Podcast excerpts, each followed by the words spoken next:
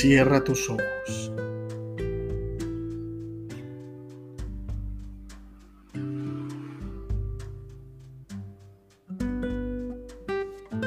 Contempla.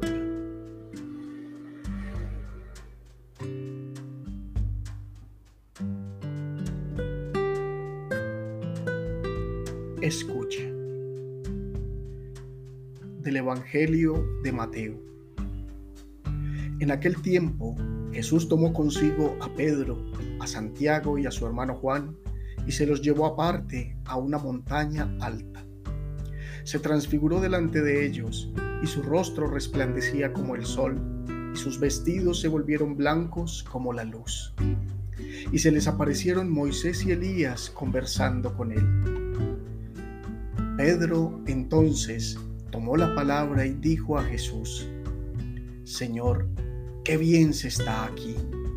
Si quieres, haré tres tiendas, una para ti, otra para Moisés y otra para Elías. Todavía estaba hablando cuando una nube luminosa los cubrió con su sombra y una voz desde la nube decía, Este es mi Hijo, el amado, mi predilecto, escúchenlo. Al oírlo, los discípulos cayeron rostro en tierra llenos de espanto. Jesús se acercó y tocándolos les dijo, levántense, no teman. Al alzar los ojos, no vieron a nadie más que a Jesús solo. Cuando bajaban de la montaña, Jesús les mandó, no cuenten a nadie la visión hasta que el Hijo del Hombre resucite de entre los muertos. Palabra del Señor, gloria a ti, Señor Jesús. En este segundo domingo del tiempo de Cuaresma, la liturgia nos pone delante un gran desafío a todos los que nos identificamos como discípulos de Jesús.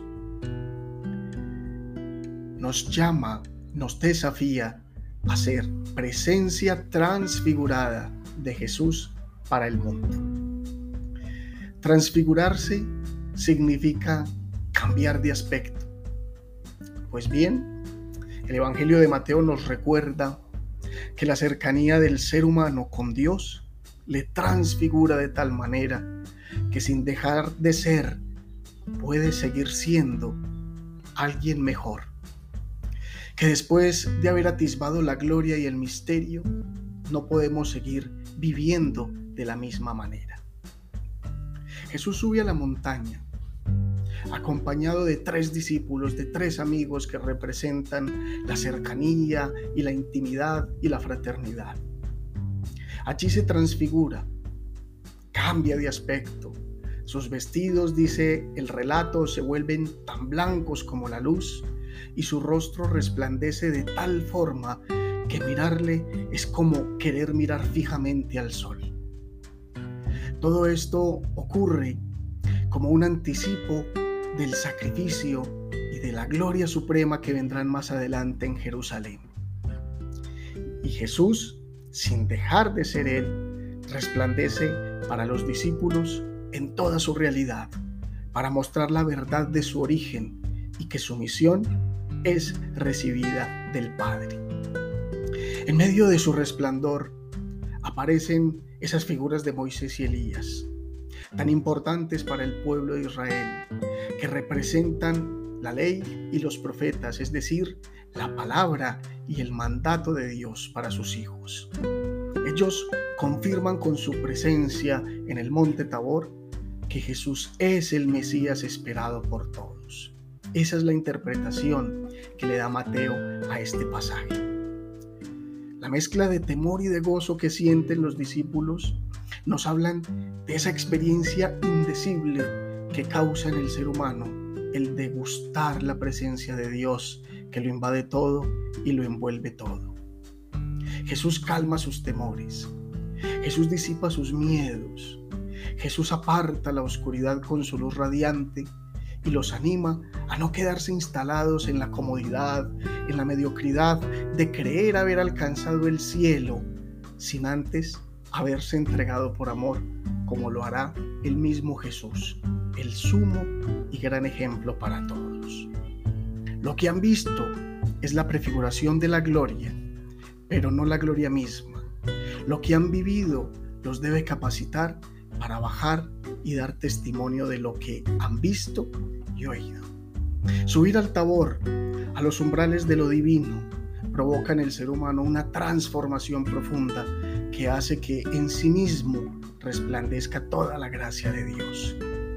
La vida no vuelve a ser igual y aunque ha de volver siempre a su cotidianidad, es allí donde debe manifestar la presencia radiante de Dios para el mundo y para el entorno que habita. Ya nunca más será indiferente a lo que sucede.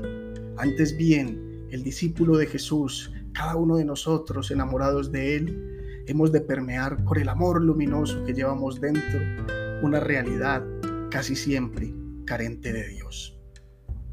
Seamos desde esta cuaresma y para siempre hijos de Dios transfigurados por su amor. Que podamos ser bendición y esperanza para la humanidad valientes para abandonar la propia seguridad y establecernos solo en Dios.